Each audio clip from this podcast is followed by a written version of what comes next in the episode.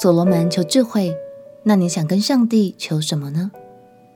朋友平安，让我们陪你读圣经，一天一章，生命发光。今天来读列王记上第三章。所罗门登基后过了几年，便迎娶了埃及法老的女儿。这在当时是国际间建立邦交的办法。这样不仅可以少一个敌人，也可以促进贸易。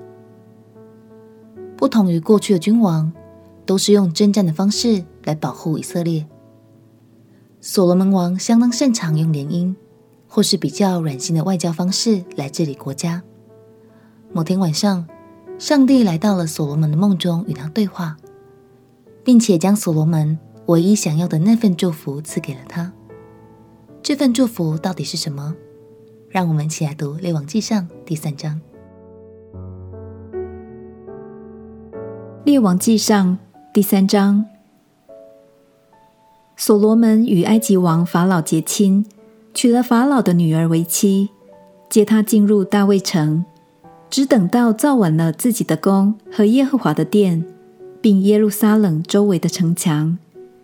当那些日子，百姓仍在丘坛献祭，因为还没有为耶和华的名建殿。所罗门爱耶和华。遵行他父亲大卫的律例，只是还在丘坛献祭烧香。所罗门王上基遍去献祭，因为在那里有极大的丘坛。他在那坛上献一千牺牲做燔祭。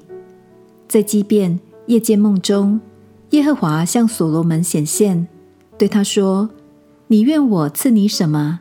你可以求。”所罗门说：“你仆人。”我父亲大卫用诚实、公义、正直的心行在你面前，你就向他大施恩典，又为他存留大恩，赐他一个儿子坐在他的位上，正如今日一样。耶和华我的神啊，如今你使仆人接续我父亲大卫作王，但我是幼童，不知道应当怎样出入。仆人住在你所拣选的民中。证明多得不可胜数，所以求你赐我智慧，可以判断你的名，能辨别是非。不然，谁能判断这众多的名呢？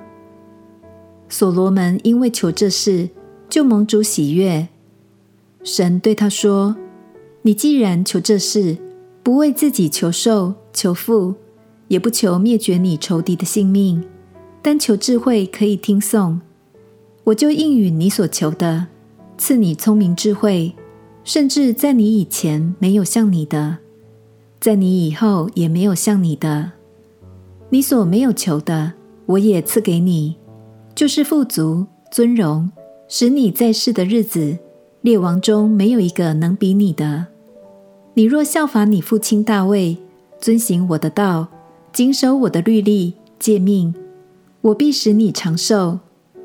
所罗门醒了，不料是个梦，他就回到耶路撒冷，站在耶和华的约柜前，献燔祭和平安祭，又为他众臣仆设摆筵席。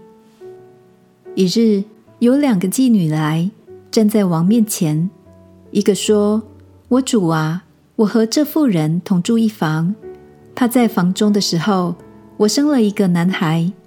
我生孩子后第三日。”这妇人也生了孩子，我们是同住的，除了我们二人之外，房中再没有别人。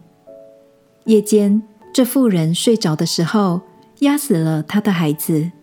她半夜起来，趁我睡着，从我旁边把我的孩子抱去，放在她怀里，将她的死孩子放在我怀里。天要亮的时候，我起来要给我的孩子吃奶，不料。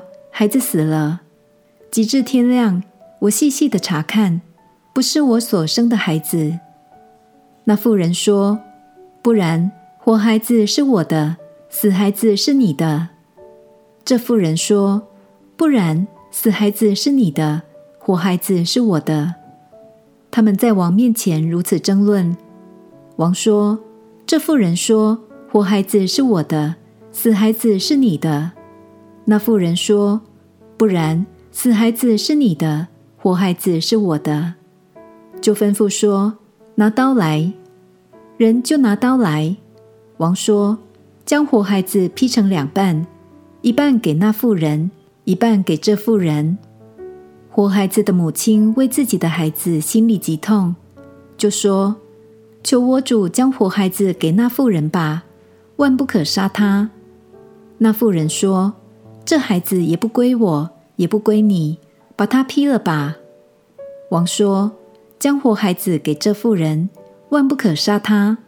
这妇人实在是他的母亲。”以色列众人听见王这样判断，就都敬畏他，因为见他心里有神的智慧，能以断案。感谢神，他爱所罗门。并且悦纳所罗门爱百姓、爱以色列的心。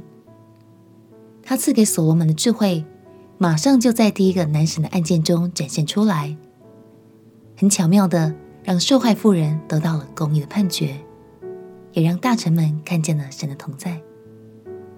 今天就让我们来想想看这个有趣的问题：如果今晚神到你梦中问你，孩子，你希望我给你什么呢？